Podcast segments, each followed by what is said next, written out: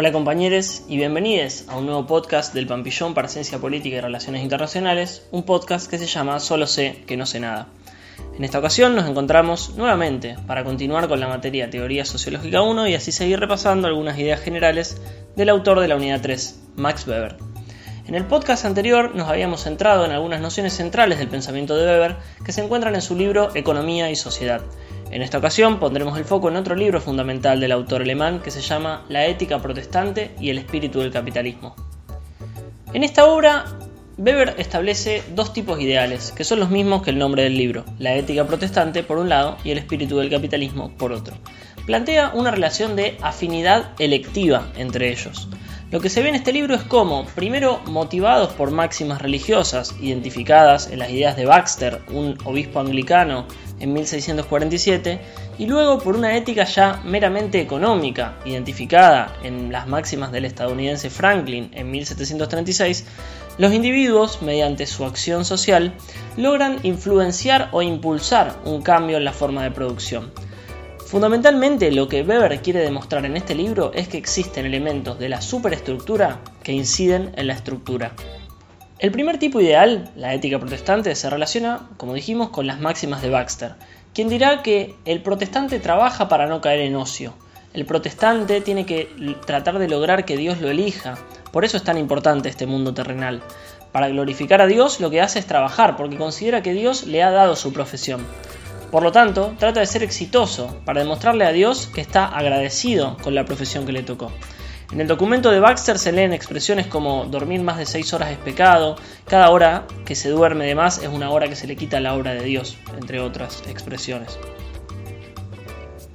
Por eso, lo que Weber observará es que en las máximas de Baxter se encuentran muchas premisas que estarán también en el documento de Franklin, pero desde un costado económico. Por eso el segundo tipo ideal, el espíritu del capitalismo, se vincula con las máximas de Franklin, quien dice que el tiempo es oro, no hay que perderlo, hay que producir cada vez más sin perder el tiempo para obtener más ganancia. Esto se vincula con una moral ascética, que es la idea de que el trabajo es el método para alcanzar la salvación del alma. El hecho de que un individuo prospere económicamente es la señal del buen camino, pero tendrá como objetivo el goce. Lo que un individuo gane como ganancia no va a ser para el disfrute, sino para tener la sensación de la salvación no se tratan de menciones al carácter religioso, sino recomendaciones para alguien que desea prosperar económicamente. En definitiva, lo que encontramos aquí, los dos pilares de la ética protestante en lo económico, que son la autodisciplina en el trabajo y el ahorro y la postergación de las gratificaciones inmediatas. Esa ética económica reaparece un siglo después de que había escrito Baxter, pero Franklin, quien escribe, como dijimos, en el 1700, ya no necesita invocar a la religión para postular esto. ¿Por qué entonces, se preguntará Weber, progresan más los protestantes en el capitalismo?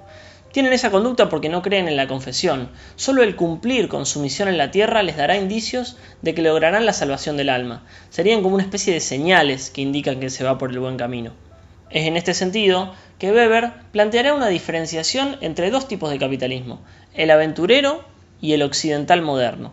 Este último separa lo doméstico de lo industrial, hace un cálculo de costo-beneficio, introduce la contabilidad racional y el contrato de trabajo. La ética protestante, dirá Weber, aportó una moderación al espíritu capitalista, al afán de lucro.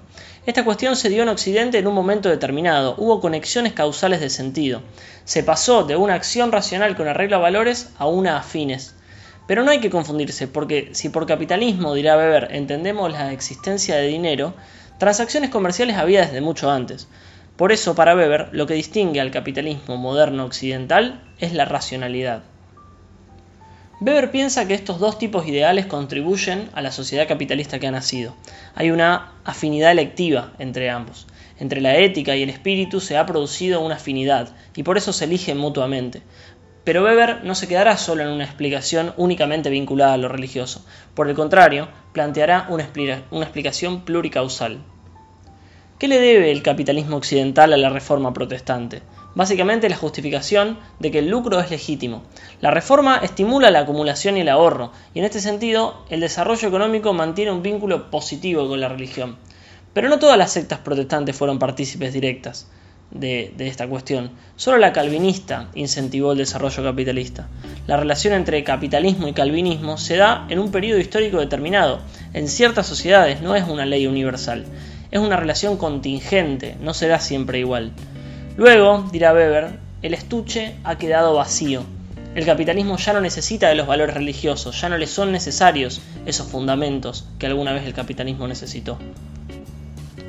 Weber no dice que el protestantismo haya generado el capitalismo, sino que contribuye al espíritu capitalista. Lo que distingue, como decíamos, al, al capitalismo moderno occidental es su racionalidad, y eso en parte se lo debe a la ética protestante. El protestantismo fue la única religión capaz de generar una ética económica. No se plantea entonces un vínculo universal con el capitalismo. El espíritu capitalista moderno fue generado por algo irracional como la religión. Hubo una conexión inesperada en la teoría de la predestinación, nos ofrecen muchos indicios para saber si alguien está elegido o condenado. Esa combinación entre predestinación y la no confesión generó, dirá Weber, un individualismo desengañado. La concentración en la vida laboral es una señal de fe, una manera de estar trabajando para sentirse entre los elegidos. Esto deriva entonces en una ética económica que contribuye al capitalismo.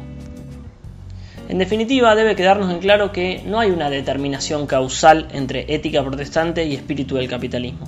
Tenemos que tener en cuenta que Weber rechaza el materialismo que convierte solo a los motivos económicos en la única explicación de la historia.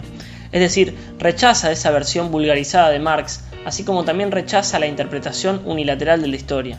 Weber recurre a un elemento de la superestructura, como pueden ser las ideas, los valores, la religión, para explicar el origen de algo. No niega el papel de los factores económicos, pero quiere ampliar la mirada e ir más allá. Por eso dirá que ciertas particularidades del capitalismo no se entienden sin esa deuda hacia el protestantismo. Podríamos plantear la idea de que ambas explicaciones, económicas y religiosas, entonces se necesitan mutuamente. Observamos así cómo, mediante el método que construye Weber, un método histórico comparativo, y la elaboración de una sociología de las religiones, plantea una superación positiva al materialismo histórico que habíamos visto en la unidad anterior. Damos así por terminado este episodio de Solo sé que no sé nada. Esperamos que les haya servido y recomendamos siempre tomar como referencia el programa de la materia y obviamente eh, también seguir las instancias de consulta y las clases que propone la cátedra. Cualquier duda o consulta pueden acercarse a nosotros y también pueden encontrarnos en redes. Estamos en Instagram como Pampillón bajo Les dejamos un saludo y nos vemos en el próximo episodio de Solo sé que no sé nada.